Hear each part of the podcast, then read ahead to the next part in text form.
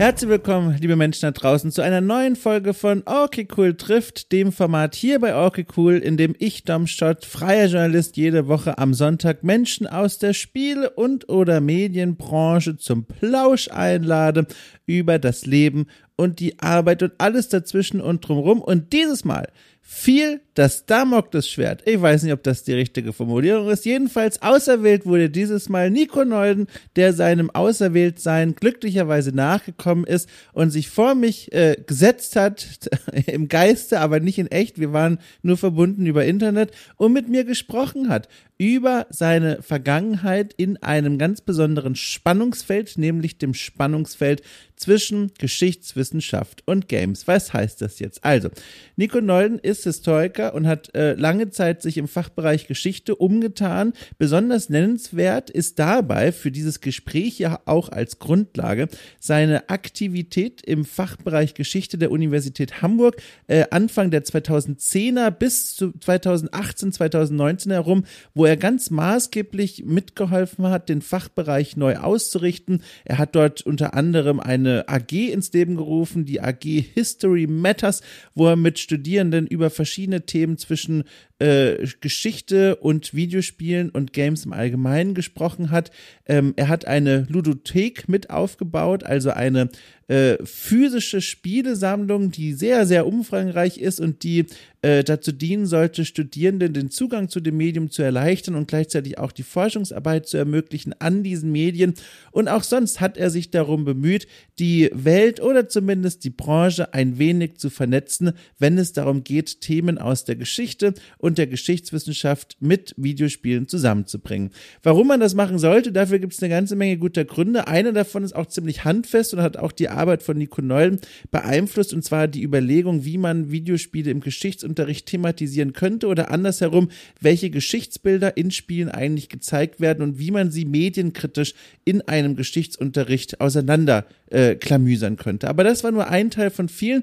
Äh, er hat sich auf vielerlei Weise mit diesem Spannungsfeld beschäftigt, bis dann eben um 2019 herum er erst den Fachbereich Geschichte äh, der Universität Hamburg verlassen hat und dann nach einer kurzen Zwischenstation auch in Gänze die Welt der Akademia äh, hinter sich gelassen hat.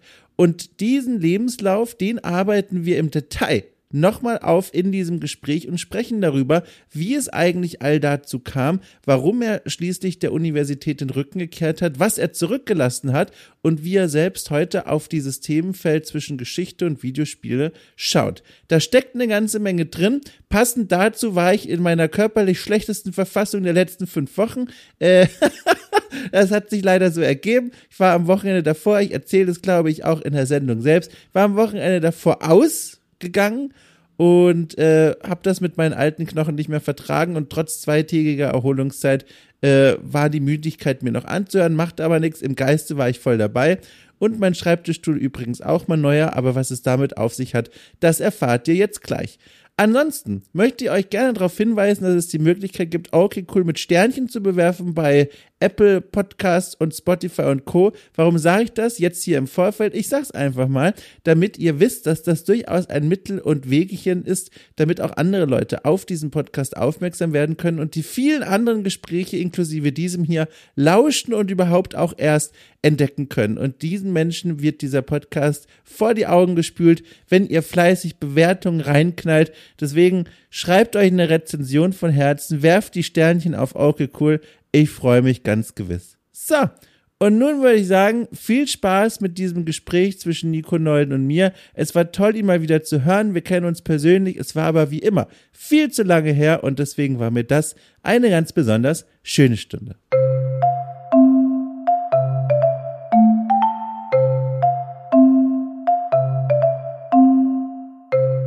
Ich habe vorher aber was ganz anderes, mit dem ich mal auf dich zukommen möchte. Vielleicht kannst du es hören. Warte mal, ich mach's nochmal, dann ahnst du schon, in welche Richtung es gleich gehen wird. Achtung. Warte, ich mach nochmal. Moment, warte. So, ich weiß nicht, ob du es gehört hast. Option A, schwere Flatulenzien. Option B, ein knarrender Schreibtischstuhl. Es ist tatsächlich B und damit bin ich direkt schon bei einer Frage angelangt, die ich aus großer Hilfsbedürftigkeit dir stelle, und zwar folgendes. Hast du einen Tipp für mich, wie ich an einen schönen, tollen, erschwinglichen Schreibtischstuhl komme? Ich habe mir den hier gekauft, blind, einfach nur nach Optik und habe mir gedacht, ich hoffe, ich hoffe, er ist gemütlich, vorsichtshalber auch nicht viel Geld bezahlt, falls es nicht taugen sollte, dass ich da nicht weine.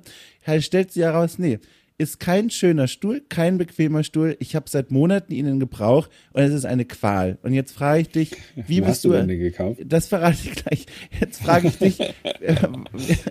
okay, du hast zuerst gefallen. Also ich hab's, ich Ja. sag's, ich mach's ganz peinlich. Also ich bin ja eigentlich in einem Alter, wo man sagen sollte, er findet noch seine Wege durchs Internet und weiß Bescheid, wie alles funktioniert. Tatsächlich habe ich aber einfach nur gegoogelt, Schreibtischstuhl kaufen und bin dann über die Kaufeinblendung direkt in den Shop rein. Ich weiß nicht, wie er heißt. So habe ich meinen Schreibtischstuhl gekauft. Ja, ich habe tatsächlich sehr viel länger gesucht, weil dann wird das ja auch schon gleich sehr intim. Äh, mit einem gewissen Ge Übergewicht ist Ja. es dann halt auch so, dass man, wenn man sehr viel am Schreibtisch sitzt, sich ja auch einen bequemen Stuhl besorgen muss, der das Gewicht hält. Ich hatte Mhm. immer das Problem, dass die Rollen sich verbiegen und so eine unangenehmen Sachen. Und deswegen habe ich tatsächlich mal etwas Verstärktes besorgt. Und das hat tatsächlich aber auch sehr viel gekostet. Ob Ja. du so viel ausgeben willst, weiß ich ehrlich gesagt nicht. Aber ich fürchte fast, man kommt nicht umhin, dann, wenn man was wirklich Stabiles, Ordentliches mit Gelenkflüssigkeit in dem Gerät und sowas. Wow. Ja, also dass das dann halt irgendwie auch nicht knarzt und quietscht, so wie das Beispiel, was du eben Ja. gezeigt hast. Dass es da halt nötig ist, ein bisschen tiefer reinzugreifen, leider. Kannst du das gar nicht als Betriebsausgaben absetzen, sag mal? Ich kann schon, aber trotzdem, ist, ich muss ja drauf sitzen. Also ist ja trotzdem, äh, es, es ist ja eine, also wie gesagt, ich habe zum Glück nicht viel dafür bezahlt, weil ich schon ahnte, das ist wieder Quatsch, was ich hier mache. Aber irgendwie war es sehr verlockend, das einfach mir so herbeizuklicken, ohne jetzt da irgendwie äh, tausend Wege durch Läden gehen zu müssen. Ich komme aber wohl nicht drum rum. Dann frage ich dich einfach mal in eine andere Richtung, eine Glaubensfrage, weil auch da brauche ich äh, Führung und Leitung. Wie ist es denn bei dir? Es gibt zwei Möglichkeiten. Entweder eine Lehne, die ungefähr ab der Hälfte des Rückens aufhört, oder eine Lehne, die wie so in so einem Loriot-Sketch aus den 60ern bis zum Hinterkopf und noch höher geht und einen umschließt wie eine Muschel an der Nordsee. Oh, das klingt sehr romantisch und toll, aber so weit reichen die Lehnen bei meiner Körpergröße immer nicht hoch. Das Echt? heißt, ich muss. Ja, nee, tatsächlich gibt's keinen, der mir irgendwie wie so ein Ohrensessel über den Kopf reicht. und das mit so, äh, sagen wir mal, taillenhohen Lehnen, da hätte ich immer das Gefühl, ich würde hinüber kippen. Also dadurch, dass ich auch schön kippe und mir es manchmal gemütlich mache beim Lesen und so, wäre das gar keine Option. Also Medium bis Loriot, sage ich dann. sehr gut. Also um dieses Detail noch anzubringen und dann alle Menschen völlig zur Verzweiflung zu bringen, die eigentlich was über dich erfahren wollten, wir kommen gleich dazu. Alles mit der Ruhe. Wir haben ja, die Zeit nehmen wir uns, ja. Das wird ja sonst eine Möbelberatung hier. Ja, wieso nicht?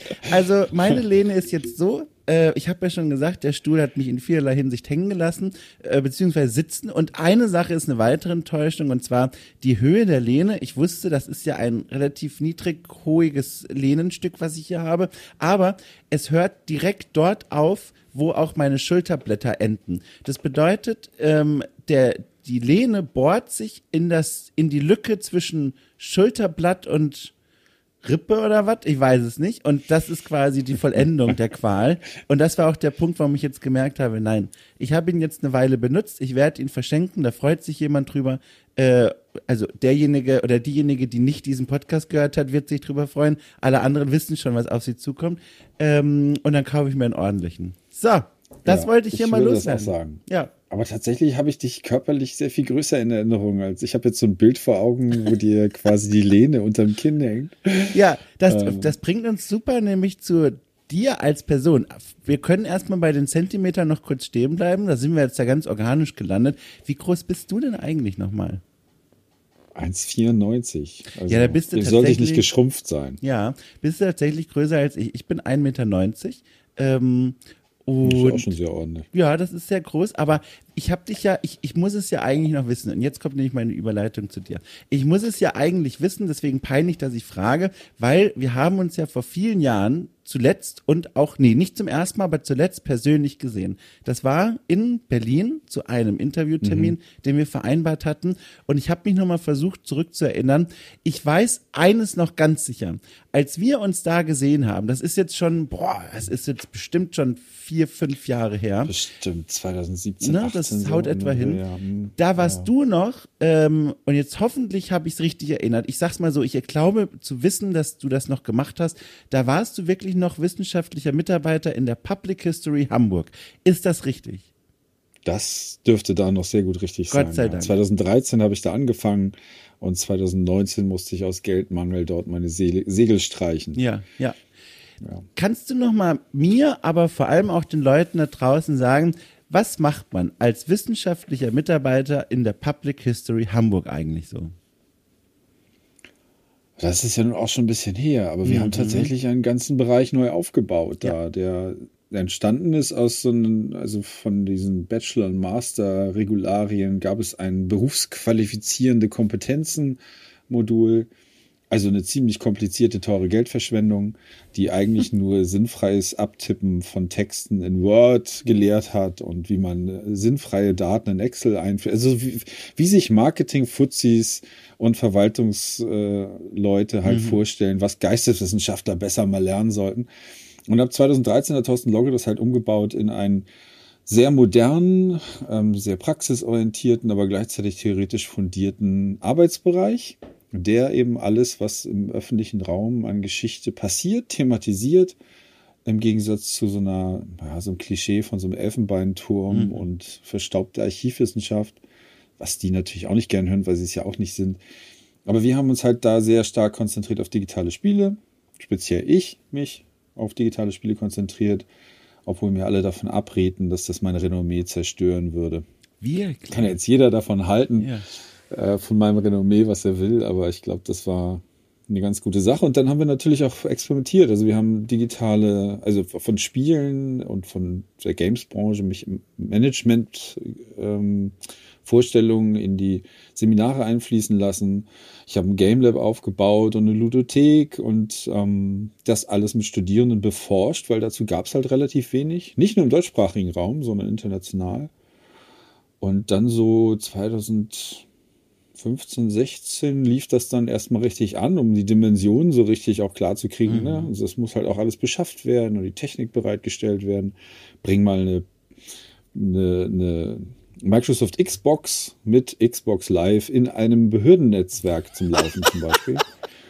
Ja, es war eine Herausforderung. Oder, oder bring einer Bibliothek wie der Staatsbibliothek Hamburg bei, wie man digitale, dass man digitale Spiele als ein Medium mit bewahren muss Ja. und auch mit in den Bibliothekskatalog bringen muss. Das waren alles so Kleinigkeiten, die mich dann drei, vier Jahre beschäftigt haben. Und dann haben wir uns auch mehr auf die Lehramtsausbildung und so konzentriert, weil mir das ein wichtiges Anliegen war, dass da die digitale Medienkompetenzen stärker vertreten werden, auch im Verhältnis zur Geschichte. Ja, und das endete dann 2019. Das war die erste große Hälfte. Vielleicht können wir das mal, ähm, also diese Station in deinem Leben, diese Jahre da in der Public History als so ein Dreh- und Angelpunkt unseres Gesprächs hier nehmen und vielleicht erstmal gucken, was war eigentlich davor? Weil ehrlich gesagt, das weiß ich gar nicht so genau. Also was spielte sich so in den Jahren davor, auch in deiner akademischen Laufbahn ab, dass du dann 2013 eben in diesem Fachbereich aufgeschlagen bist? Das erinnere ich selbst schon gar nicht mehr. Das ist so lange her. Das ist Nein, wirklich also ich hab- lange her, ne? Also ne, ohne Witz, Ja, das ist wirklich lange her. Ich habe mal ich, die ungefähren Daten habe ich mir hier aufgeschrieben. Hast du mich gerade alt genannt?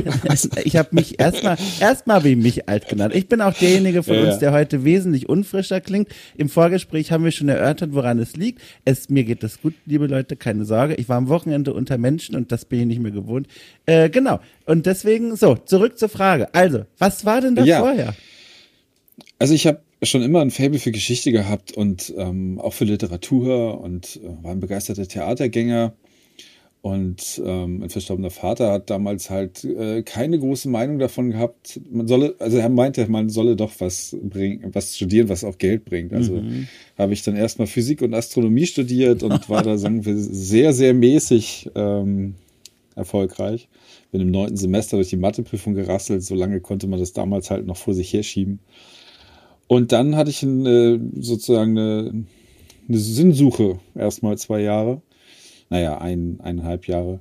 Und habe dann äh, ihn erweichen können, dass ich denn doch auch um des Familienfriedens willen dann auch Geschichte studieren kann. Und das war immer meine große Leidenschaft.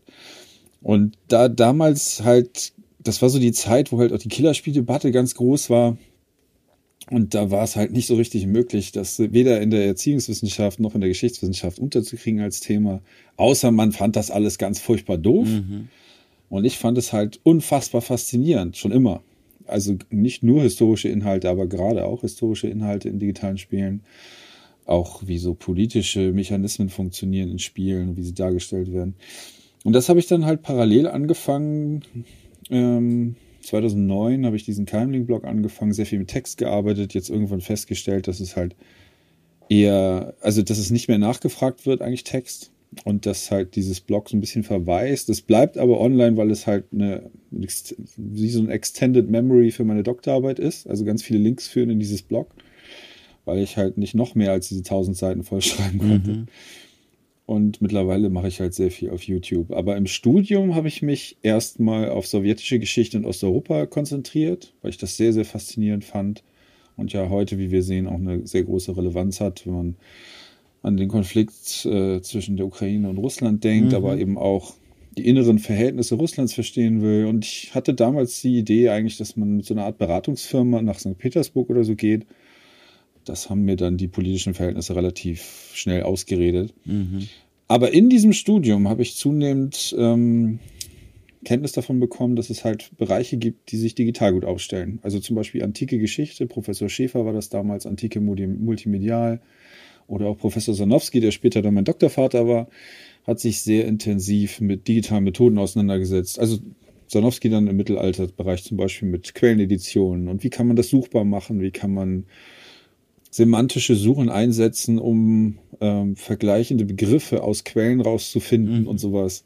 Das war sehr faszinierend. Da habe ich als Studierende, äh, studentische Hilfskraft sehr viel Energie reingesteckt, weit mehr als das Salär, weil mich das auch fasziniert hat. Und so hat sich das verselbstständigt irgendwie. Ich habe dann angefangen im Mittelalterbereich mit äh, so einer Urkunden, ähm, ja, Registensammlung heißt das, also eine Kurzzusammenfassung Hamburger Urkunden. Mhm haben wir da geschrieben.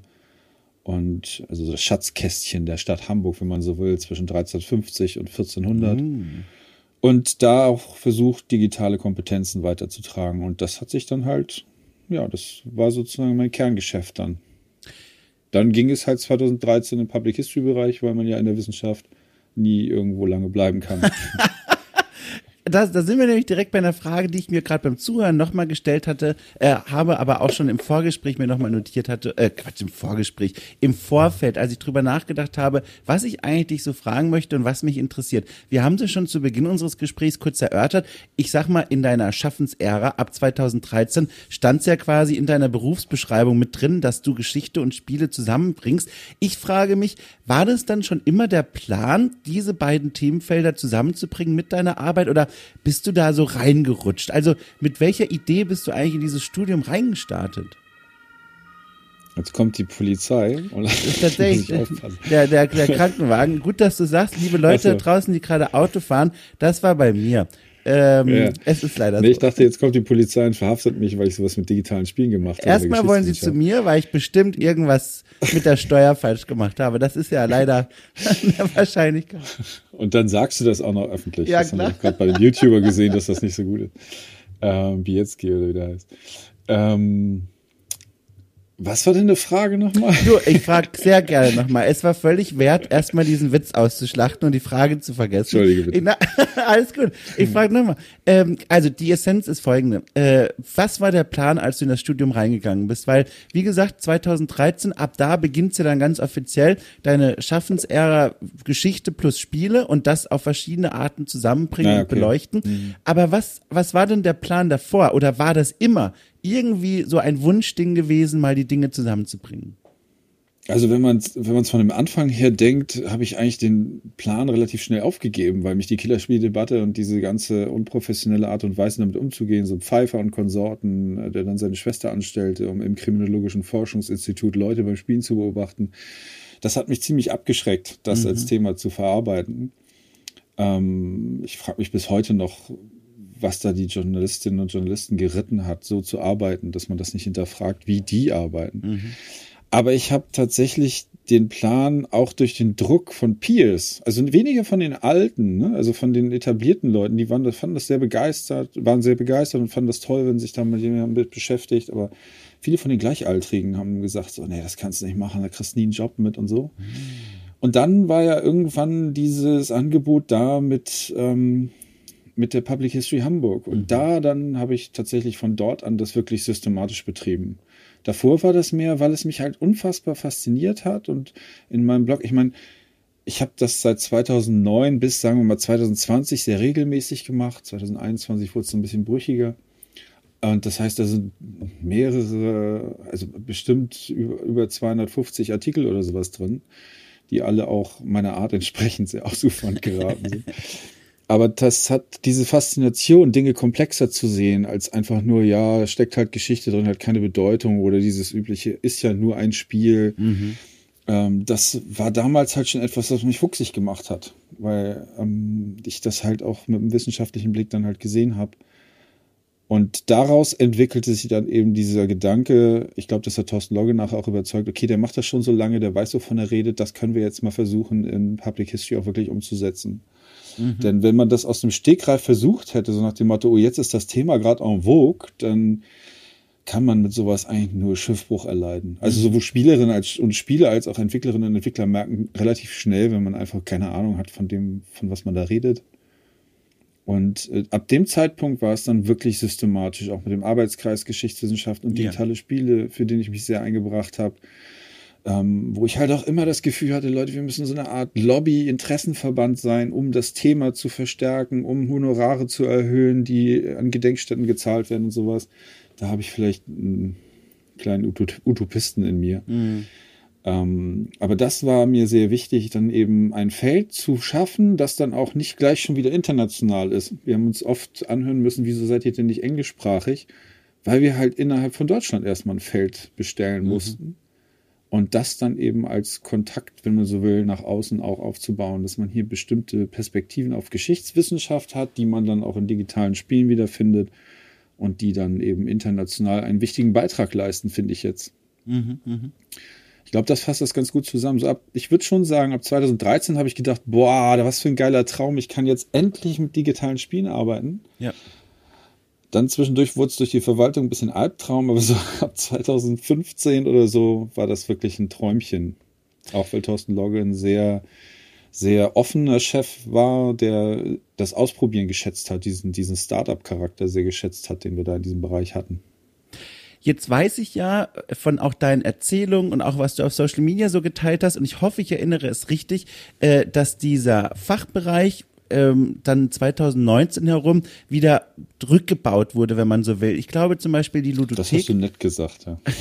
also ich glaube, äh, du kannst es gleich selber nochmal selber in eigenen Worten sagen, ja. aber ich glaube, die, die Ludothek zum Beispiel, die du ja mit aufgebaut hast oder maßgeblich aufgebaut hast, so eine Art äh, Spielesammlung, also von erhaltungswerten Spielen, die dort alle zusammengebracht werden, die existiert, glaube ich, nicht mehr. Ähm, was ist schiefgelaufen, wenn ich einfach mal so frage? Weil so wie du es jetzt bis zu diesem Punkt beschrieben hast, klingt es ja wirklich nach, mein Gott, erst so viele Skeptiker, Skeptikerinnen und jetzt, jetzt scheint dieser Fachbereich seine Kurve gekriegt und so einen eigenen Canvas, so eine Leinwand bekommen zu haben zur Verwirklichung. Ja, woran ist es gescheitert? Das ist letztendlich wirklich eine Frage, die man sich quasi in jeder ruhigen Minute unter der Dusche stellt, ja. ähm, weil es mir halt auch ein wirklich wichtiges Anliegen war, ähm, ich kann es dir nicht absolut beantworten. Teil davon ist diese Ich bin Hanna-Debatte, die du bestimmt auch mitbekommen mhm. hast, wo es halt um so ein unsägliches Video des Bundesministeriums für Forschung ähm, ging, das, äh, wo behauptet wurde, es sei ja alles so toll und so innovativ und so flexibel diese ganzen Befristungen sorgen letztendlich immer dafür, dass ab einem gewissen Zeitpunkt Lücken entstehen, entweder in der Finanzierung für ein Projekt oder halt auch in der Biografie von Forschenden dann. Also entweder springt man auf eine andere Stelle, die dann anders finanziert wird, dann hat man nicht mehr so viel Zeit und so. Das heißt, es ist eigentlich ein, eine Krux, eine Last, eine Ineffizienz, die ins System eingezogen ist, wo man nie belegen musste, dass das effizienter wäre und mehr Innovation hervorbrachte, einfach aus so einem neoliberalen ähm, Gedankengut heraus, dass mehr Druck und mehr Flexibilität in der Anstellung sorgt dafür, dass die Leute sich mehr anstrengen. Das vergisst so ein bisschen, dass man nicht irgendwo in der Verwaltung sitzt und Zettel stempelt, sondern dass man Freiraum zu denken braucht, dass man mit Studierenden auch mal Fehler machen können muss, dass ähm, also lange Rede, kurzer Sinn, es war dann nachher so, dass eben diese Kurzzeit, also diese Stellen nur für bestimmte Zeit an eine bestimmte Person gehen konnten. Drei Jahre waren es mhm. dann bei mir für den Aufbau dieses Arbeitsbereichs. Also Thorsten Logger hat den maßgeblich aufgebaut und ich habe halt diesen Teil zu digitalen Spielen beigesteuert. Und dann haben wir uns ja gerettet über Jahresprojekte in der Lehre. Und da muss man sich dann irgendwann mal fragen, will man das so weitermachen? Denn diese Lehrprojekte zählen akademisch nichts. Ich weiß nicht, ob das außen so klar ist für deine Zuhörerinnen und Zuhörer. Ähm, Lehre ist für mich eine Leidenschaft. Es macht mir sehr viel Spaß, mit Studierenden neue Dinge zu entdecken. Ich lerne viel von Studierenden, die halt andere Spielgenres bedienen oder auch neue Fragen stellen. Migrantische Spielerinnen und Spiel, äh, Studierende stellen ganz andere Fragen an digitale Spiele oder halt auch meinetwegen ja, andere Gruppierungen der Bevölkerung, meinetwegen, ähm, weiß nicht, die, meinetwegen die Homosexualität in Spielen entdecken oder keine Ahnung. Und das ist sehr, sehr befriedigend, aber es schlägt sich le leider nicht in irgendwas Zählbarem für die akademische Karriere nieder. Mhm. Deswegen hat man mich, mir oft vorgehalten, Nico, du kommst da nicht vor der Stelle, du brauchst zehn Jahre für deine Doktorarbeit oder du publizierst nicht genug, obwohl ich eigentlich schon finde, ich habe ganz ordentlich publiziert aber dadurch hat ja die Doktorarbeit auch so lange gedauert und äh, ich war halt stur. Ich habe halt die Lehre faszinierend gefunden und wollte nicht diesen Karrieristenweg einschlagen und ähm, das ist wahrscheinlich letztendlich das Geheimnis dafür, dass man dann eben nicht weitermachen konnte an der Stelle und dann eben auch nicht, weiß nicht, irgendwo eine Professur bekam und das Projekt dann damit, damit hinnehmen hätte können mhm, oder so. Mhm die Ludothek, und das ist ja das Aberwitzige, was Steuergelder angeht, durch, durch diese Befristungsgeschichten und diese Projektcharakter, das ist ja nicht weg. Sie ist ja nur nicht mehr greifbar, weil sie nicht mehr in der Lehre eingesetzt wird. Sie steht quasi, wie man sich das vorstellt, in einem großen Schrank äh, zugehängt und dort verstaubt sie halt. Wahnsinn. 480 Videospiele, teilweise sind da ja auch von Steffen Bender aus dieser Publikation die Spiele übergeben worden von der Thyssen Stiftung, die haben wir uns ja sehr drum gekümmert. Und sie sind ja alle über den Uni-Katalog noch ähm, erreichbar sozusagen. Man kann sie sich ausleihen und kann das Game Lab bestellen. Das ist alles noch da. Es ist nur halt kein Personal da. Ich mhm. nicht mehr da, der das halt auch ähm, ja, ausführen kann. Und, äh, und die Nachkommen, also diejenigen, die dann na danach kamen, Nachkommen klingt so komisch, aber ähm, die haben halt andere Schwerpunkte. Thorsten Logge ist zum Beispiel ein begeisterter Musiker und ähm, hat ein Soundlab äh, beantragt und so. Das ist halt sein Ding. Ähm, andere gehen in Richtung Reenactment, Theatra theatralische Darstellung, The Theaterdarstellung. Und da ist es dann halt immer ein Themenwechsel, der ja auch nicht schlecht sein muss, aber es ist schon in gewissem Maße, finde ich, eine, eine Steuermittelverschwendung, wenn man dann diese ganzen Geräte zwar bewilligt, aber das Personal dafür nicht mehr vorhält. Ja, das ist jetzt eine, ich hoffe, wir haben noch ein bisschen Zeit. Das ist jetzt eine sehr deprimierende Note, auf der wir hier gerade enden. Nö, also wir, wir haben noch Zeit. Also, außer du musst zum Bus oder so, aber. nee, also. nee, ich dachte nur, wir sollten jetzt nicht unbedingt, das ist ja keine Werbung. Eigentlich ist die Wissenschaft ja ein tolles Feld. Sie wird nur systematisch kaputt gemacht ähm, durch die Strukturen. Ich wollte nämlich gerade. Eigentlich will ich ja Studierenden, Entschuldige, aber eigentlich will ja. ich ja Studierenden, die dir zuhören, nicht ausreden, in die Wissenschaft zu gehen. Es ist wirklich ein tolles Arbeitsfeld. Es kommt nur mit ein paar Flaws, wie es so schön heißt. Ich finde das tatsächlich sehr wichtig, dass du das auch mal so beschreibst, weil mein Eindruck ist eher, dass man darüber noch immer zu wenig spricht. Ich glaube, in deiner Bubble sieht es sicherlich anders aus, weil ja auch viel mehr Leute aus diesem Bereich kommen und dementsprechend sich auch berechtigt beschweren über die Forschungszustände und die Lehrzustände und wie es ist, an der Uni zu arbeiten. Ich glaube aber, das ist so ein Bild, das dringt noch gar nicht so doll nach draußen für diejenigen, die es dann in Zukunft betreffen könnte. Ich habe das auch bei mir mitbekommen. Ja. Also ich komme ja aus einem etwas anderen Feld nochmal, aber irgendwie auch nicht. Genau, ich, ne? genau richtig. Klassische Archäologie. Ja. An einer Traditionsuni, also Heidelberg und in Rom habe ich das studiert und um mich herum ähm, waren so viele oder sind so viele talentierte Leute, ähm, die auch ihre Doktorabschlüsse gemacht haben in den Fächern, die jetzt aber halt händeringend nach irgendwelchen Jobs suchen, natürlich mittlerweile längst außerhalb des Lehrbetriebs suchen, weil dann irgendwann klar wurde, die wenigen Plätze, die es gibt, die werden nach Schematas vergeben, die nicht nachvollziehbar sind. Und wenn man so einen Job erhascht, äh, ist ein Großteil davon nicht sicher. Also die können. Ja, und vor allem ist es auch diese, dieser Leistungsmythos, der dahinter ja. gestreut wird, ist ja auch völliger Unsinn, wenn man sich mal objektiv, also egal wie man zu meiner Persönlichkeit steht, ja, aber wenn man sich objektiv anguckt, was ich irgendwie alles geschrieben habe, was in für Feldern ich aktiv war, was ich an Integrations- und Netzwerkarbeit geleistet habe, ist es halt schon so, dass man nicht unbedingt sagen kann, ich habe wenig geleistet. Und wenn dann jemand irgendwann sagt, okay, ich muss aus diesem System raus, es macht mich kaputt, ich bin 45 und ich kriege keine feste Anstellung, mhm. ist das halt echt ein Riesenproblem, finde ich, weil die Wissenschaft ja davon lebt, dass man Leute hat, die dauerhaft Netzwerke bilden.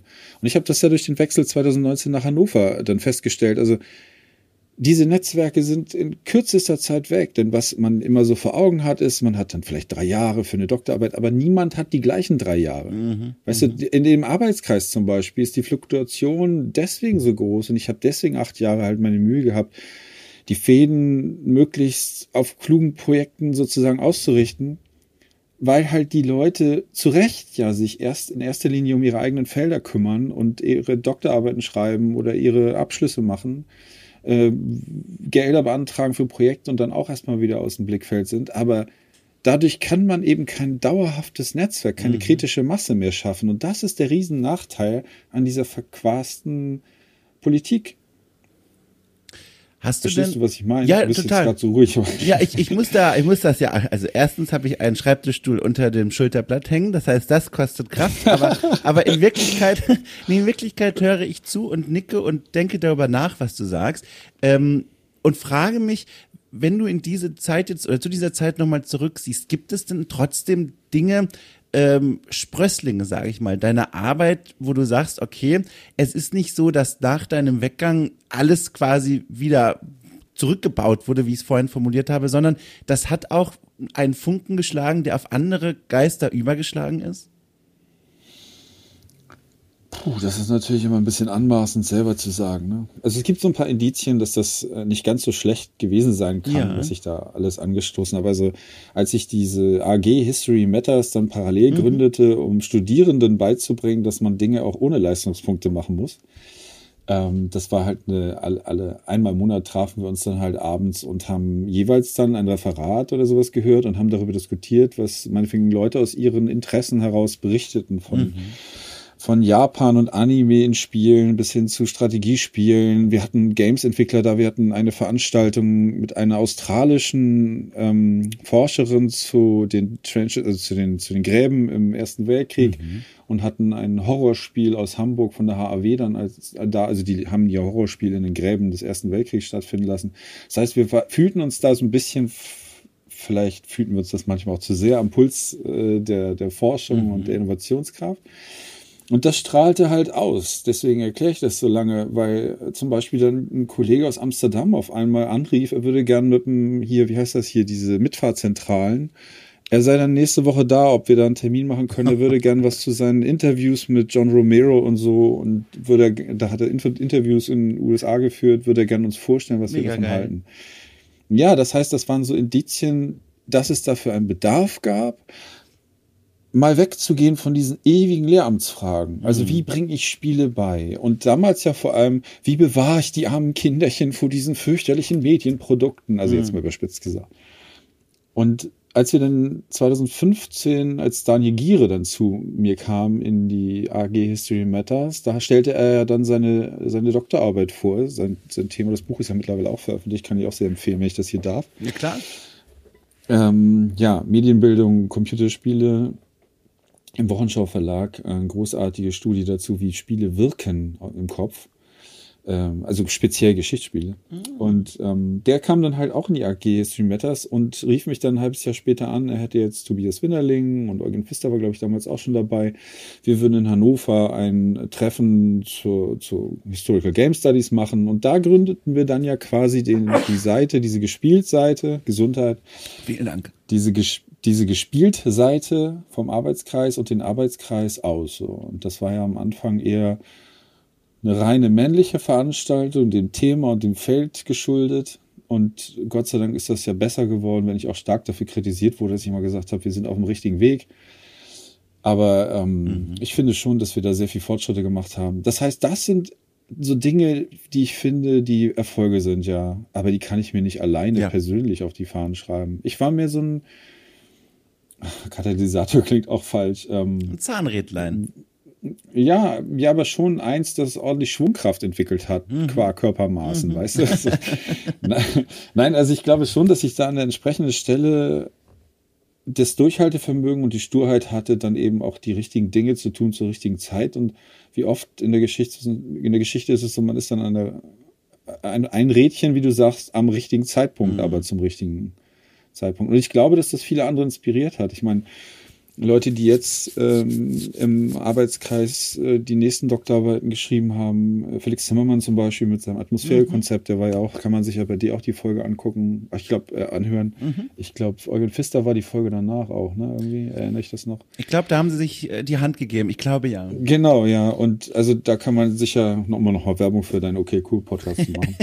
Danke. Ähm, ja, immer, ich glaube, dass das auch etwas ist, wo wir das jetzt, wo wir darüber lachen, aber ich glaube, dass dieses Mitdenken verschiedener Interessen im mhm. Netzwerk, ich glaube, das ist das, was mich auszeichnet.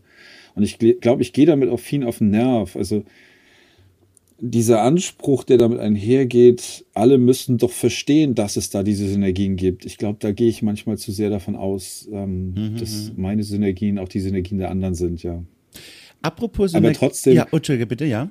Nee, Entschuldige, also trotzdem glaube ich, dass das dieser Effekt war, weswegen ich da so viel anstoßen konnte. Mhm.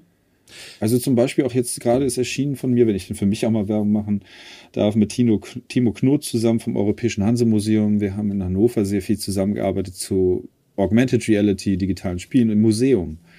Ich finde, da läuft nämlich unter diesem Label Serious Games im Museum zurzeit in Deutschland unfassbar viel falsch, was sehr viel Geld verbrennt. Mhm. Und dazu haben wir halt auch nochmal einen Artikel geschrieben. Und das wäre halt alles ohne den Arbeitskreis nicht möglich gewesen. Gleichzeitig gab es dann einen Hanse Game Jam 2021, ähm, wo es im Museum, im Hanse Museum, in diesen Kulissen da, ich weiß nicht, ob du es kennst, aber es ist halt ein wunderschönes, altes ähm, also ein neues Museum reingebaut in die Altstadtkulisse, ist wundervoll. Und da gab es dann eben ein Game Jam mit Entwicklern zusammen über methodisch neue Ideen, die Hanse umzusetzen. Also nicht das übliche Kaufleute und hier fahren wir Waren nach hin, rechts und links, sondern ähm, wie, wie navigierte man? Wie übergab man mündlich Informationen über den Seeweg? Ähm, wie, ja, gab es noch mehr, mehrere andere Beispiele. Also das ist etwas, was, glaube ich, bleibt zum, äh, zu dem, was du gerade beschrieben hast, ich habe mich extra zurückgehalten, damit ich es jetzt nochmal in Gänze ausplatten kann. Ich war in dem Man Museum. Muss mich aber bremsen. Nein, nein, nein, nein, nein, nein. Ich war in dem Museum und es ist eine fantastische Ausstellung. In überhaupt das Hanse Museum ist einfach also wundervoll. Äh, es ist in Lübeck, liebe Leute, geht dahin, guckt euch das an. Es ist einfach fantastisch. Ähm, ich habe da eine sehr schöne Zeit gehabt und gerade die Hanse-Ausstellung selbst, also das ist ja wirklich beeindruckend gewesen, auch mit welchen modernen medienpädagogischen Elementen da gearbeitet wird. Also eine Wucht. Das ist eine große Empfehlung gewesen und Timo Knot habe ich auch kennengelernt, weil ich da für einen kleinen Workshop mal eingeladen war und da war er auch. Oh, okay. Grüße gehen raus, ein ganz lieber Kerl. So, ähm, ja, das kann ich auch nur unterstreichen und vor allem auch mit dem gewissen Visionsgeist, mit dem ich ja. gern zusammenarbeite. Ja. ja. Und jetzt rudern wir nochmal zurück, weil ich habe ja äh, vorhin ein Apropos reingeschummelt und das passt nämlich sehr gut. Da hast du nämlich von Synergien gesprochen und da hake ich ah, direkt ja. nochmal ein. Und zwar apropos Synergien. Ähm, auf dem Papier in der Rückschau, wie es ja auch so oft ist bei der Geschichtswissenschaft, ist es dann immer ganz einfach, so Parallelen zu ziehen und zu gucken, aha, warum hat man es denn nicht so oder anders gemacht? Deswegen fällt mhm. jetzt auch leicht, Rückschau folgende Frage zu stellen, auch wenn ich weiß, in der Realität war das alles wohl viel schwieriger. In derselben Zeit, in der du ja diesen Fachbereich damit aufgebaut hast und das Game Lab damit konzipiert hast, ähm, da hab, haben meiner Beobachtung nach die Game Studies in Deutschland auch gerade in diesem Fachbereich Geschichte und auch in dem Public History Bereich ja echt einen Aufwind erfahren. Die Studiengänge äh, auch international sind breiter aufgestellt worden. In Deutschland gab es die ersten auch Lehreinheiten extra dazu. Jetzt könnte man ja meinen, okay, wenn er merkt, dass an der Universität Hamburg aus irgendeinem Grund dort das nicht so gut funktioniert, was er davor hat, warum nicht versuchen, den Sprung zu schaffen in quasi die Game Studies an den anderen Hochschulen Deutschlands? Wie sah es denn da aus deiner Perspektive mit dieser Möglichkeit aus damals?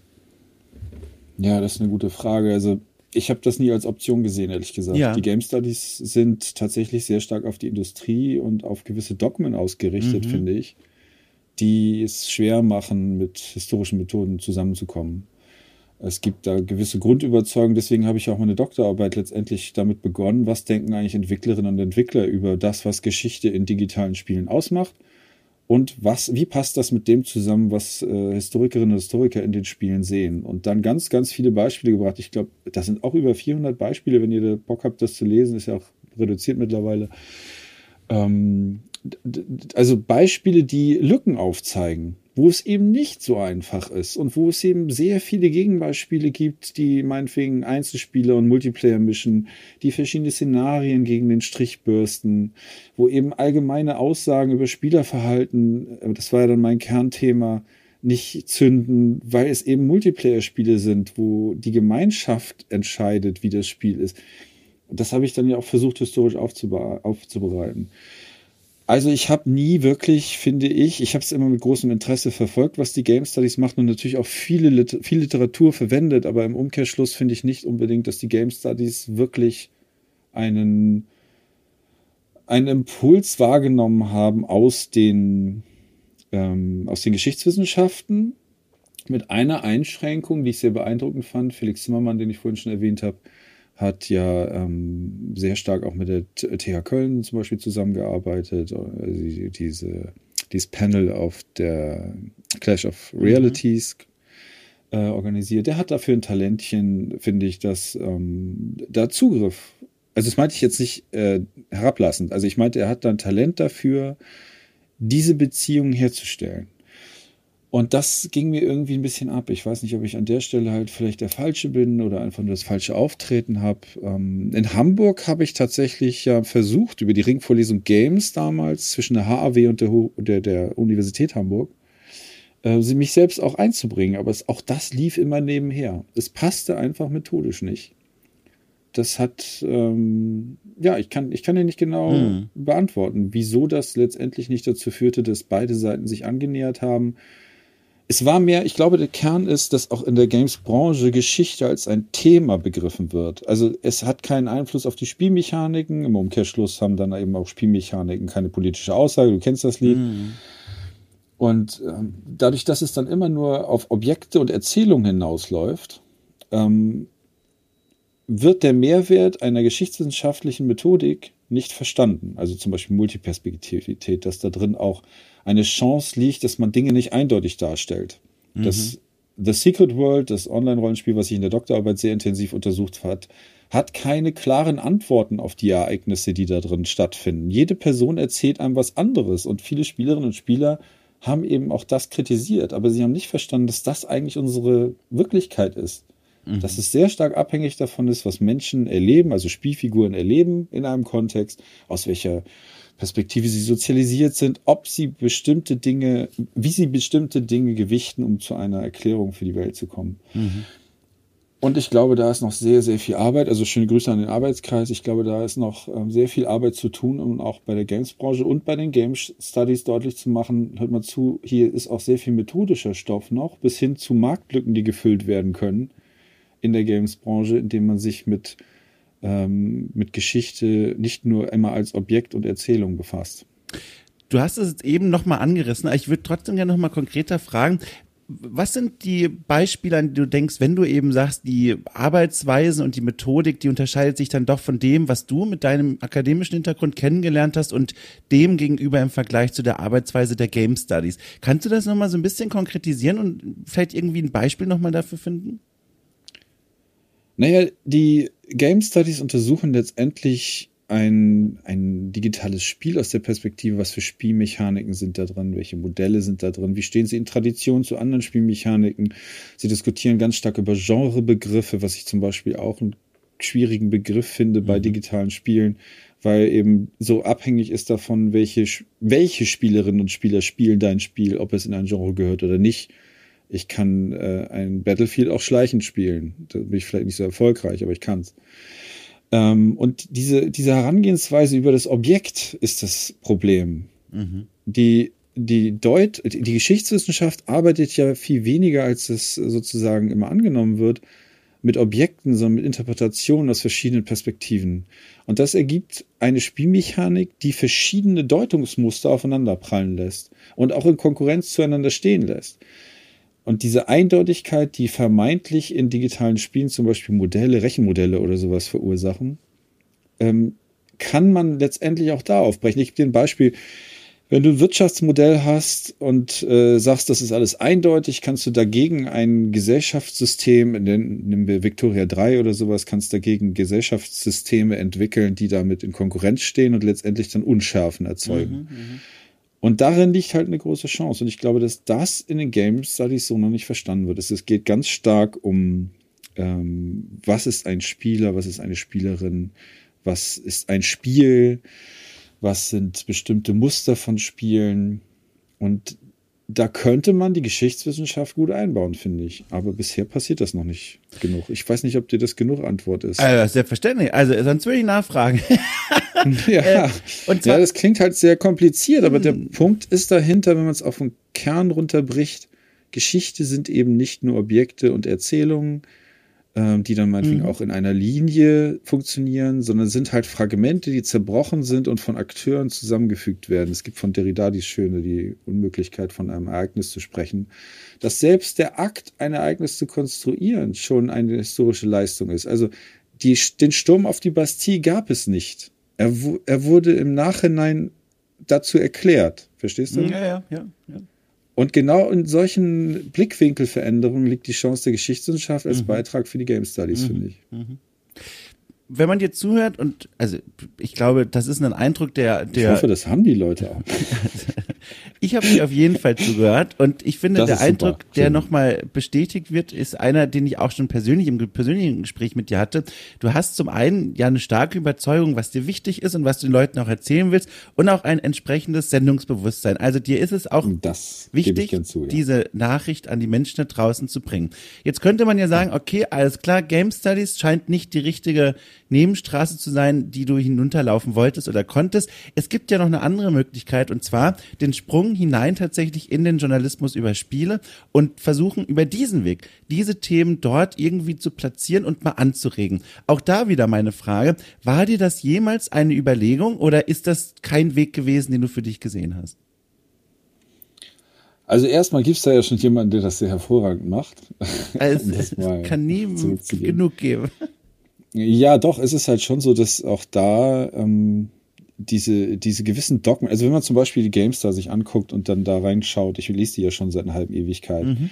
äh, dass dann irgendwie, weiß nicht, so Chronologien hergestellt werden, die persönliche Meinung von Autorinnen und Autoren als ein, ein Fakt äh, einfließt in Wertungen überhaupt dieses Zahlenwertungssystem, was Spiele verobjektifiziert. Also ich, ähm, es gibt ja auch Gegenprojekte. Es gab die G zum Beispiel oder ach, jetzt sind wieder alle beleidigt, wenn, nicht, wenn mir nicht alle einfallen, die Wasted und so. Ähm, das, das sind halt alles Beispiele dafür, wo Leute mit einer guten Schreibe Menschen gut erreichen können. Ich glaube nicht, dass das meine Kernkompetenz mhm. ist, ehrlich gesagt. Ich glaube, dass es dafür wesentlich mehr Fokussierung auch braucht, um eine gute Botschaft rüberzubringen. Und das war immer meine, meine Fähigkeit eher so im Netzwerkbereich, finde ja. ich. Ich glaube, Journalismus ist tatsächlich, ich habe immer damit gespielt, sozusagen, auch wenn es dann kritischer wurde in der Wissenschaft. Aber ich glaube, dass man das schon für sehr eigene Talente braucht und dass man nicht alles davon auch lernen kann. Ja. Man schreibt ja in der Wissenschaft, ich schreibe auch gerne für, habe für meinen Blog gern geschrieben. Ich habe gern ähm, getextet für meine Videos, auch für diese Stiftung Digitale Spielkultur haben wir ja dieses Games und Erinnerungskultur, diese Plattform geschaffen. Ähm, kann man übrigens auch nochmal in den Notes unten erwähnen, falls du Lust hast.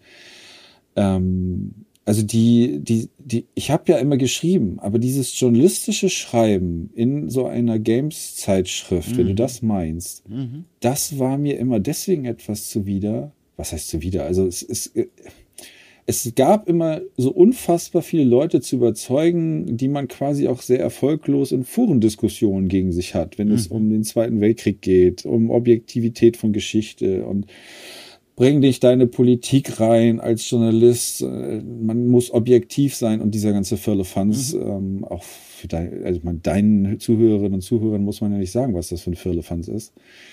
Aber es ist halt etwas, was sehr, sehr viel systematische und auch uneingreifbare Arbeit erfordert. Und mhm. ich glaube, das wäre nicht mein Schauplatz gewesen. Mein Schauplatz ist was anderes. Und vor dem Hintergrund ist dann super spannend, was du mittlerweile ja trotzdem machst. Und zwar hast du ein YouTube-Projekt gestartet, äh, gestartet und mhm. spielst dort in verschiedenen Formaten äh, Videospiele, vor allem eben auch, aber nicht nur mit der Perspektive eines Historikers.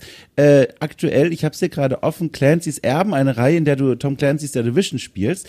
Ähm, und da frage ich auch erstmal ganz grundsätzlich, oder beziehungsweise ich nehme an, das ist dann das Outlet, was du dir geschaffen hast, als du dann aus welchem Grund auch immer gemerkt hast, oh Gott, oh Gott, das mit dem Fachbereich Geschichte an der Uni Hamburg, das nimmt ein Ende oder existiert schon nicht mehr. Sehe ich das richtig? So eine Art Outlet, wo du immer noch diesen Wunsch nachgehen kannst, über diese, auf diese Weise über Spiele zu sprechen. So wie eine Art ähm, Rückfallstrategie, meinst du?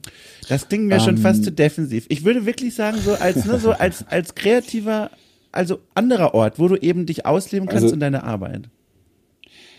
Also tatsächlich, glaube ich, macht mich fuchsig, dass es so viele unbehandelte Dinge gibt. Ja, ja. Also, dass ja. es mhm. halt immer dieselben Dinge durch, durchs Dorf getrieben werden, im Kingdom Come Deliverance mhm. und ach, wie toll die Grafik aussieht und das ist ja das akkurateste aller, aller äh, Mittelalterbilder und bla.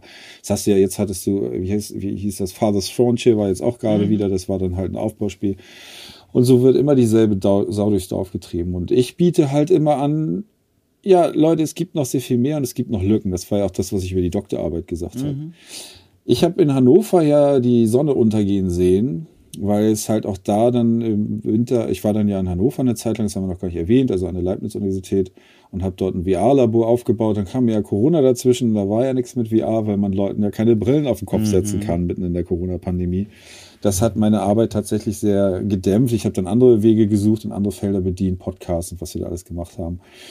Aber ähm, dann war es halt so, dass die Verlängerung ewig auf sich warten ließ. Mhm. Und ganz ehrlich, wenn man dann irgendwann die 40 überschritten hat und das alles auf der Pfanne hat, was ich dann so alles produziert habe, dann finde ich es nicht vermessen und arrogant zu sagen, Leute, also wenn ihr das gut findet, was ich mache, dann nehmt jetzt mal Geld in die Hand und stellt mich an. Ja. Und dazu waren sie dann nicht bereit. Dann gab es langes Hin und Her, dass es ja eine Verlängerung um ein Jahr geben könnte. Und das hat ewig auf sich warten lassen. Und deswegen bin ich jetzt am Sozialpädagogischen Fortbildungsinstitut Hamburg. Ja. Ich bin damit auch nicht unglücklich. Es ist eine tolle Arbeit dort in der offenen Kinder- und Jugendarbeit, beziehungsweise für die Fachkräfte in der offenen Kinder- und mhm. Jugendarbeit. So das vielleicht dazu. Das heißt aber in der Übergangszeit war jetzt wieder so ein Leerlauf entstanden, der mein Gehirn nicht ruhen ließ. Und ich musste dann halt auch mal, also wir hatten sehr viele Anfragen im Arbeitskreis, wie macht man denn jetzt so einen äh, Twitch-Kanal, wie macht man denn jetzt YouTube? Wir haben ja auch vom Arbeitskreis ein paar Projekte lanciert mit dem lieben Tassenhauer zusammen und noch anderen, die ich jetzt wieder nicht erwähnt habe, aber bitte nicht böse sein. Und ähm, da haben wir halt versucht, systematisch Geschichte als Inhalt aus einer Perspektive zu betreiben, wie sie fachlich sinnvoll ist. Mhm. Und das halt auch bei Twitch gemacht und so. Und das, mein YouTube-Projekt blieb dann halt davon über, also ich mache mal einen langen Bogen, tut mir leid, aber. Ja, ich, ich ja, ähm, bitteschön. Ähm, die meisten Studierenden, die anfangen, fragen immer danach, was für eine Kamera kann, brauche ich, wie mhm. viel Festplattenspeicherplatz, was für einen Rechner brauche ich und welchen Mikrofonarm soll ich nehmen und so. Das sind aber nicht die entscheidenden Fragen. Die entscheidenden Fragen ist, die entscheidenden Fragen sind, was will ich inhaltlich machen? Wie viel Zeit kann ich dafür aufwenden? Und welche Plattform ist dafür die richtige? Und so habe ich entschieden, dann auf YouTube mal testweise ein Jahr in diesem Leerlauf auszuprobieren, wie kommt denn Nollen eigentlich auf YouTube an? Also Spoiler Alert, eher so mäßig, äh, aber es ist halt auch schwierig, auf YouTube durchzudringen mhm. mit so einem Inhalt. Aber ich habe da tatsächlich jede Woche ein Quickshot-Video gemacht. Manchmal waren das dann halt auch fünf, wie bei Battlefield 5 zum Beispiel, wo halt die Spielmechaniken halt so kompliziert waren, wo man dann unter, meinetwegen Firestorm oder sowas, den Modus dann halt extra zeigen musste. Ähm, und habe das versucht, ein Jahr lang systematisch zu machen und zwischendurch auch fachlich auszuwerten, was hat denn wie gezündet und parallel dazu, weil es mich persönlich interessiert hat und weil ich mich nie getraut habe, da in das Genre ranzugehen. Jetzt sage ich schon selber Genre die Souls-Spiele. Mhm. Angefangen, angefangen mit Lords of the Fallen, über Remnants from the Ashes ist, glaube ich, so ein kleineres äh, Spielprojekt. Jedi Fallen Order, The Search und jetzt äh, krebsig, oder was heißt krebsig? Ich äh, steigere natürlich meine Fähigkeiten massiv bei Dark Souls 3. Je, also das heißt, du hast erst mit den ganzen Klassikern angefangen, Lords of the Fallen und Co. Bis dann Nein, Dark Souls 3. Nee, mit Zugänglichkeit. Ja, ich weiß, gut, dass du es erwähnst. Ich weiß, ich konnte nie anders. Ich wusste, Moment, Entschuldigung, ich wusste, ich laufe, ich laufe in dieses offene Speer jetzt hinein. Ich weiß, du hast dir da was dabei gedacht. Und ich bin gespannt, wenn du es dir gedacht Ich konnte nie anders. Aber genau das wollte ich, äh, das habe ich nämlich vergessen. Ja. Auch da war eine methodische Überlegung ja. stand am Anfang. Was will ich denn zeigen? Ich will nicht irgendwas spielen, was gerade am Vogue ist, sondern ich will anfangen mit einem Einsteigertitel, der immer empfohlen wurde, Lords of the Fallen von Deck 13, übrigens toller Hersteller aus Deutschland. Wollte ich halt gerne einen ähm, anfangen, weil es als am leichtesten galt. Und es hat mich auch schon dazu gebracht, teilweise die Tischkante zu beißen. Ja und dann habe ich das eben immer weiter gesteigert und ähm, The Search war zum Beispiel ausgewählt, weil es auch von Deck 13 war und drei Jahre später oder so erschienen. Das heißt, man hat die Entwicklung des mhm. Herstellers auch gesehen. Das heißt, lange Rede, kurzer Sinn, ich verfolge das mit dem Ziel halt deutlich zu machen, man kann sich in dieses Genre äh, reinfuchsen, weil ich meine, Dark Souls 3 stellt mich jetzt vor echte Herausforderung. Aber es ist halt schon so, dass ich ja eigentlich möchte, dass mehr Leute dieses Hobby verstehen ja, und ja. dass mehr Menschen auch Begeisterung für Souls-Spiele entwickeln. Ja. Das war das Ziel. Und äh, wo du äh, Clancy's Erben erwähnt hast, ich musste jetzt zum Jahreswechsel halt einfach feststellen, unter den Bedingungen einer universitären Arbeit, wo ich das zum Teil meiner Arbeit machen kann, hätte ich das weitermachen können, äh, diese Quickshot-Videos. Mhm. Aber ich musste das jetzt anpassen, weil ich jetzt halt drei Monate, wirklich seit September bin ich ja an der Sozialbehörde Hamburg, mhm meine fast komplette Freizeit jeden Abend damit verbracht habe, zu recherchieren, mhm. ähm, die Videos aufzuzeichnen, gezielt, dann eben nach zu, also Kapitel ähm, zu setzen, mhm. die Anmerkungen dazu zu schreiben. Und das ist halt echt ein Riesenaufwand. Ich wünschte immer, darüber würde man mehr reden, wenn man Studierende hat, die begeistert mhm. sind, weißt du? Also nicht ja. so sehr über die Technik. Genau, und das ist ein guter Bogen eigentlich zu der Games-Branche. Redet doch viel weniger über Technik, sondern viel mehr über die Methoden, mit denen ihr sie betreibt. Das wäre doch viel, viel besser. Ja. Also das ist, äh, wenn ihr gerne einschalten wollt, also ich mache das auch weiter auf meinem Kanal. Das macht mir ja sehr viel Spaß. Auch wenn es manchmal bei Dark Souls nicht so aussieht. Aber äh, das, ähm, das ist sozusagen der Teil des Sendungsbewusstseins, den ich nicht abstellen kann. Ja. Da hast du schon recht. Ja.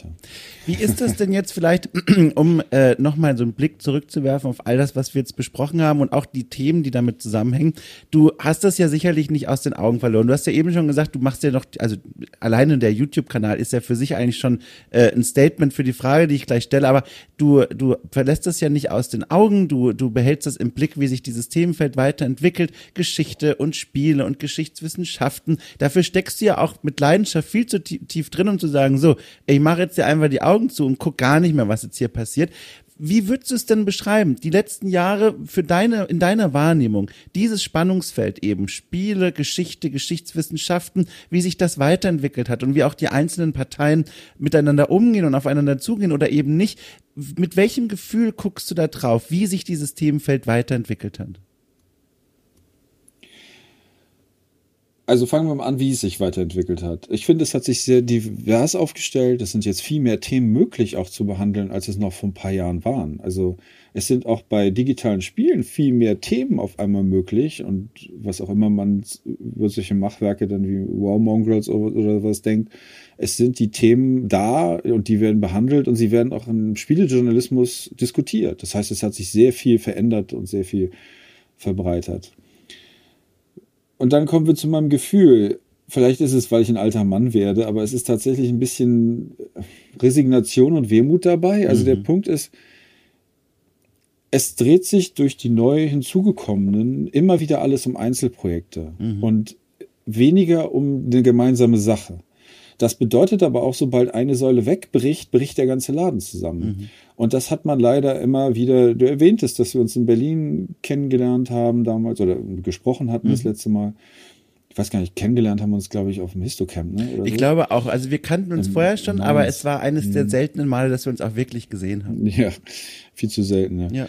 Ähm, aber auf jeden Fall war es da auch so, dass das, das äh, Barcamp, das Gamecamp Berlin war da ja auch und auch das löste sich dann irgendwann auf. Also der, der Punkt ist, ich wünschte mir, fangen wir so an, also ich würde ungern auf so eine Resignation enden. Also ich wünschte mir, die Leute würden erkennen, wie viel mehr Kraft eine Gemeinschaft entwickelt, wenn sie ihre Interessen bündelt und zwischendurch auch mal Dinge macht, die nicht unmittelbar für sich selbst persönlich ähm, ertragreich sind, auch nicht mit dem Gedanken, das zahlt mir einer später zurück oder so, sondern diese gemeinschaftliche Kraft zu erzeugen, kostet vorübergehend Energie bei dem einen und nützt dem anderen mehr. Und das auszuhalten und langfristig zu betreiben, das wäre mein Wunsch. Und dann kannst du umgekehrt daraus ableiten, was mir zurzeit sehr fehlt und wo ich tatsächlich ein bisschen resigniert auf die letzten Jahre zurückbringe, wo ich immer wieder versucht habe, also zum, nimm nur ein Beispiel, ähm, Assassin's Creed Odyssey ist erschienen. Mhm. Es hat ein Story Creator Mode, habe ich auch ein Video zu gemacht, falls ihr euch das ansehen mhm. wollt. Also nicht den Discovery Mode, den ja viele diskutieren mhm. immer, sondern man kann eigene Missionen machen. Also war doch die Idee, lasst uns einen englischsprachigen ähm, äh, Wettbewerb aufziehen, wo Historiker und Historiker endlich mal nicht nur meckern, so wollten wir ihn auch irgendwie nennen, so hört auf zu meckern, macht selbst. Und man sollte dann Quests in Odyssey einsenden können. Das wäre international super Aufmerksamkeit gewesen und man hätte das relativ überschaubar machen können. Ich hatte auch schon Geschenkpakete von den Landeszentralen für politische Bildung in Aussicht und so. Aber es ist dann halt an, ja, nicht genug Interesse wieder zusammengeschwappt. Mhm. Und natürlich ist das nicht in jedem Fall so, dass jedes Projekt irgendwie, was Herr Nollen sich vorstellt, super toll ist. Verstehe mich nicht falsch. Mhm. Aber das war etwas, wo man mal an so, eine, an so einem kritischen Punkt hätte sagen können, hört mal zu, der, dann hört doch auf zu meckern. Hier mhm. habt ihr die Tools, wir, wir zeigen euch, wie es geht, dann macht eigene Quests und dann werden die in einem Wettbewerb bewertet.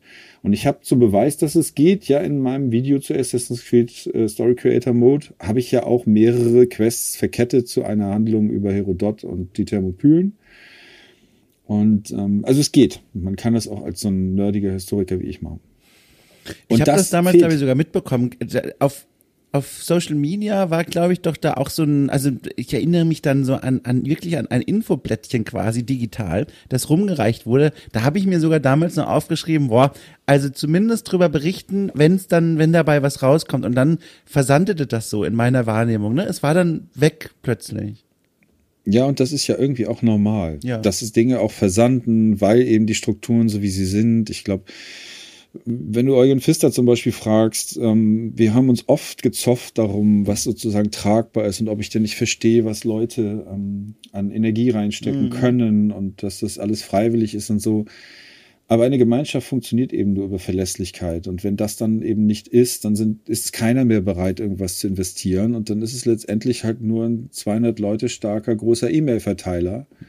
das ist jetzt überspitzt gesagt. Ne? Ja. Aber letztendlich läuft es dann darauf hinaus, dass man sich ein bisschen Literatur zuschanzt und so. Es gibt keinen Gemeinsinn mehr, weil eben niemand es in die Hand nimmt, was Größeres draus zu machen. Und wenn das denn so ist, dass das gemeinschaftlich das Ziel ist, dann ist es ja auch für die okay, weil mhm. es sind ja nun die, die das tragen müssen. Ich vermisse nur so ein bisschen, ja, einige würden es vielleicht Hybris bei mir nennen, aber Visionskraft oder so. Diese Arroganz zu sagen, wir ändern jetzt die Honorare im Gedenkstättenmarkt oder so. Mhm. Ähm, ich finde aber, es braucht diesen Drang, diese, diese Tatkraft, gemeinsam etwas zu bewirken, damit man eben nicht immer beim selben bleibt. Ja, ja. Und das ist etwas, was ich mir wünschen würde für die Zukunft. Ich glaube auch, dass es genug Leute gibt, die, die das mittragen würden, aber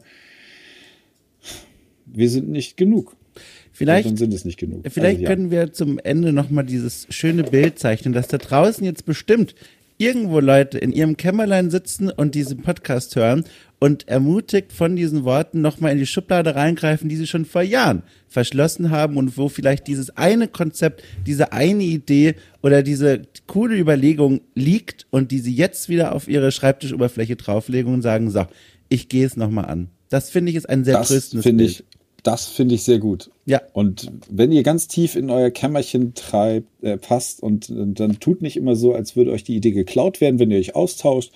Mein Plädoyer wäre immer, den Austausch zu suchen, auch nicht immer was dafür zu erwarten. Das war das Beispiel mit der AG History Matters damals, wo mhm. alle Studierenden immer Leistungspunkte wollten.